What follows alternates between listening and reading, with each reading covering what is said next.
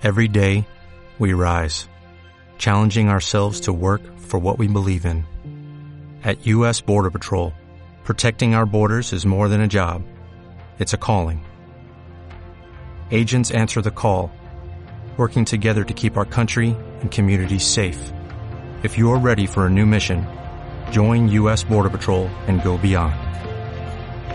Learn more at cbp.gov/careers. Cada sábado de 9 a 13, dosis de humor y risas combinadas con música, viajes, gastronomía, cine, curiosidades, entrevistas, misterio y mucho más. Play the Music, el magazine de los sábados. Dirige y presenta Fere Moreno.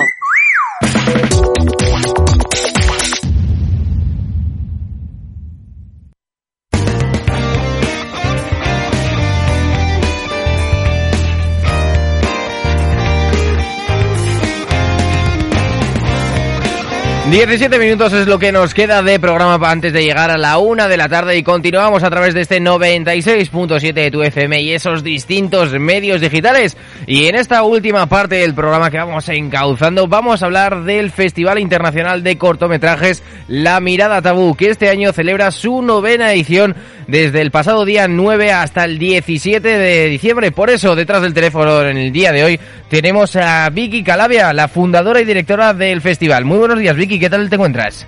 Hola, buenos días, muy bien. Cuéntanos, ¿qué tal está yendo estas tres jornadas que habéis tenido? Bueno, pues uh, mejor no han podido ir. En la inauguración hicimos lleno completo, aforo completo y se quedó gente fuera. Y gustó mucho la película de Matías Vice, con el que estuvimos además hablando. Eh, él estaba en Santiago de Chile, hicimos una videoconferencia y el público pudo preguntarle. Hicimos un debate bastante largo con él también. Y después las sesiones a concurso eh, también tienen pues mucho público y además eh, gustan mucho porque los cortos seleccionados este año son todos siempre en cada edición de gran calidad, pero este año al llegar más de 2.500, ya, eh, vamos, eh, los elegidos para el jurado son, digamos, lo, lo VIP, ¿no? De, de los cortos. Entonces, tiene una gran calidad, mucha variedad de temas de muchos países diferentes y unas miradas bueno, pues muy interesantes. Oye, si habéis tenido más de 2.500 cortos eh, enviados al festival, eh, ¿cuántos, ¿cuántos ha tardado escoger a todos a, los que van a componer la gala? Bueno, eh, pues eh, somos seis personas viéndolos desde marzo todo el año. Lo que pasa es que siempre, ya sabes que la mayoría de las cosas llegan a última hora. Entonces, bueno, pues nos ha tocado poner el acelerador y, y bueno, estar muchas horas viendo cortometrajes y seleccionando. Ha sido muy complicado este año, porque, claro, de, había tanta calidad que, por ejemplo, yo hubiera dejado un corte de 80 para el jurado, pero claro, era, inviable que el jurado se viera 80. Entonces, bueno, pues al final han quedado 43. Háblanos un poquito sobre este festival denominado La Mirada Tabú. Bueno, el festival eh, hace su novena edición, como bien has explicado, su sede es la Filmoteca de Zaragoza y se basa sobre todo en, un concepto que es el tabú. Y el tabú es un concepto que lo podemos definir ahora según la RAE, ¿no? que es eh, lo prohibido, lo oculto, de lo que no se habla, pero que es un concepto que cambia según la persona, según la mentalidad, la ideología, la cultura, el país, la época, tantas cosas que no es lo mismo para ti que para mí, que para alguien que vive en Irán o en Estados Unidos y ahora o hace 30 años, ¿sabes?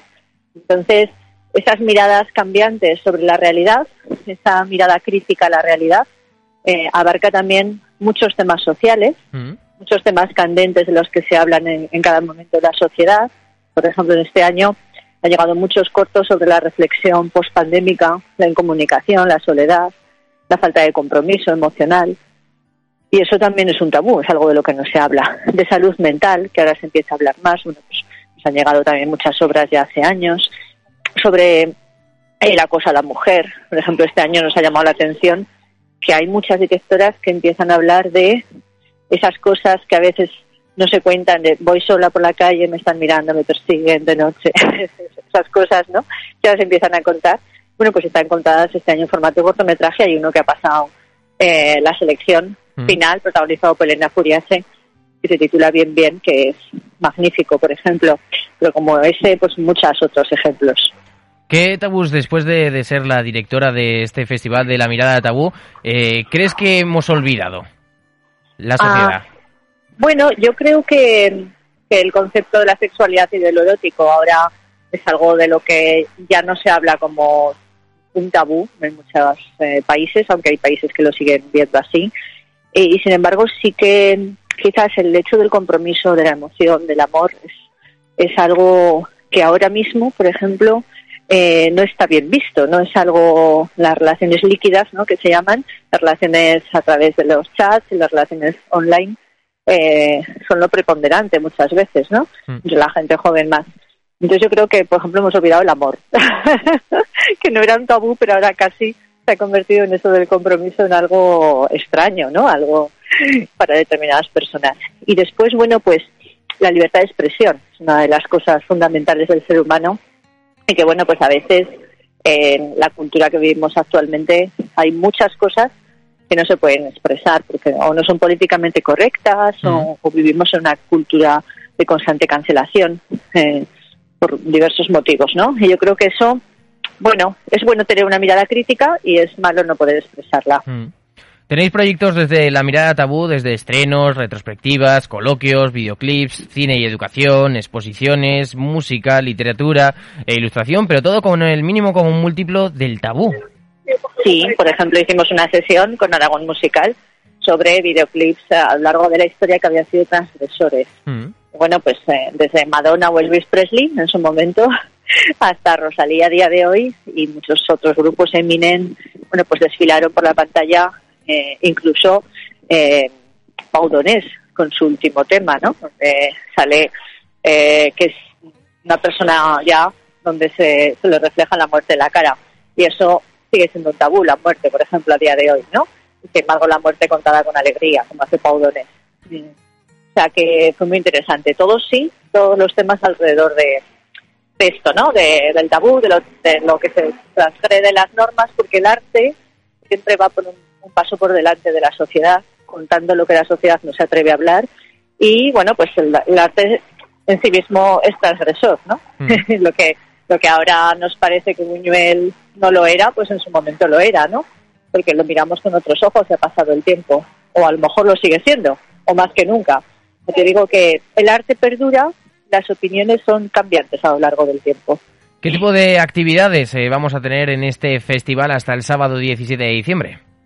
Bueno, pues vamos a seguir con las proyecciones de concursos a sección oficial en Filmoteca, martes y miércoles. También veremos un homenaje a Buñuel de la mano de, del documental de Javier Espada sobre Buñuel y su realismo. Veremos una obra maravillosa que es Espíritu Sagrado, que ganó el año pasado los Feroz y muchos más premios, que es eh, Espíritu Sagrado de de Barra. Documental creativo ficcionado en los márgenes de muchos tratamientos ¿no? narrativos eh, luego haremos una charla con Ciro Altabás. De, hay un aragonés al que le rendimos un poco una retrospectiva, en este caso es Ciro Altabás. También hablaremos de cine y educación con Edencio Boix y su documental Las clases. Y también, bueno, pues hablaremos con Gerardo Sánchez, que es el director de Días de Cine, que es nuestro padrino este año del festival. Y ya nos encaminamos hacia la clausura el sábado en Caixa Forum a las 7, donde se darán los premios. Eh, donde daremos el trofeo a nuestro padrino y bueno, pues hablaremos de, cine y veremos cine. ¿Cuáles son los premios que se van a dar en ese acto de clausura en el Caixa Forum el sábado 17 de diciembre? Bueno, tenemos cinco premios, son el primero y segundo premio y el premio especial del jurado, que los da el, jurado de la sección oficial. Y luego el jurado social eh, otorga un premio de género y un premio enfocado a lo social. Entonces son cinco en total. Cuéntanos un poquito sobre esas exposiciones que se están dando el lugar en sitios como los depósitos del agua, la Filmoteca de Zaragoza y la sala. Sí, bueno, en la sala de la Fundación CAI, de Joaquín Roncal, tenemos una exposición del pintor Salomoca, que se puede ver hasta mediados de enero y que se inauguró ya en noviembre. En la Filmoteca tenemos un espacio dedicado a pues una mirilla de sus navacas por la que miramos y nos adentramos en su obra, ¿no? como también atisbar un poco lo oculto, lo que hay detrás de las cosas. Y eh, la exposición, digamos, estrella es eh, la de 30 años de jamón jamón en los depósitos del Parque Pignategui. Mm. Y ahí, bueno, pues hacemos un recorrido por el proceso creativo de Vigas Luna a la hora de enfocar eh, desde el casting, el vestuario, el reparto, las localizaciones que son los monegros, etcétera, etcétera, de jamón jamón. Mm. Es un proceso súper interesante porque Vigas Luna era un artista total. No solo hacía cine, sino que escribía, era artista plástico, era fotógrafo, era un, un hombre del renacimiento, podríamos decir. Oye, Vicky, cuéntame una- un secretillo. ¿Qué es eh, lo que le decís al jurado para que hagan esa elección de los ganadores? Eh, ¿Cómo se transmite eh, los temas tabú? Eh, ¿Hasta Sí. dónde andan? ¿Cómo lo visibilizan? ¿Qué- qué- ¿Cuál es la charla previa que existe entre la dirección del festival y el jurado? Sí. Pues mira, primero eh, son jurados que normalmente han visto alguna, alguna edición o les enseñamos los cortos ganadores de otros años para que se hagan la idea de un poco cuál es nuestra mirada. Por otro lado, son jurados profesionales acostumbrados también a ver cine y a enfocarlo de diferentes ópticas. Y por otro, pues les damos una selección final como muy, muy pulida, ¿no? Muy con temas muy claros. Mm. Y por supuesto, luego se habla con ellos, se debate, o sea que. Pero es verdad que cada jurado es un mundo y hay años pues que eh, apuestan más por lo experimental, otros más por lo social, por lo emocional. Eh, eh, claro, cada jurado ya sabes que es un microcosmos y que es un mundo. Oye, ¿y ¿de dónde nos podemos enterar de todas las actividades que componen la mirada tabú? Bueno, pues en la página web eh, www.lamiradatabu.com ahí tenéis la programación completa por días y también en nuestras redes sociales que son Twitter, Facebook e Instagram donde informamos puntualmente de lo que va a haber cada día y de lo que ha pasado. Bueno, pues eh, Vicky, muchísimas gracias por contactar con nosotros y por explicarnos todo lo que van a componer las actividades hasta el 17 de diciembre de este festival, de esta novena edición de La Mirada Tabú. Muchas gracias a vosotros. Un abrazo.